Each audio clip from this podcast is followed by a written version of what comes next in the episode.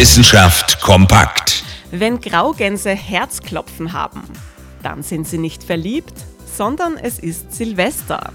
Ja, nicht nur unsere Haustiere kommen durcheinander, wenn am 31. Dezember das große Raketenschießen beginnt.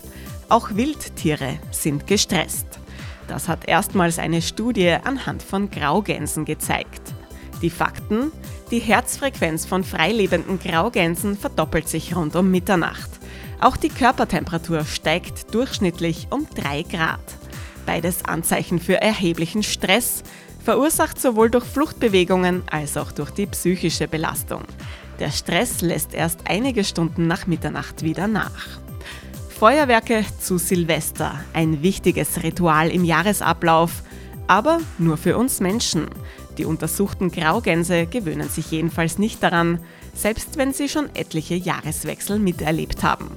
Eine Studie, die uns inspirieren könnte, ein anderes Ritual zu Silvester zu etablieren. Wie wäre es zum Beispiel damit, sich neu zu verlieben?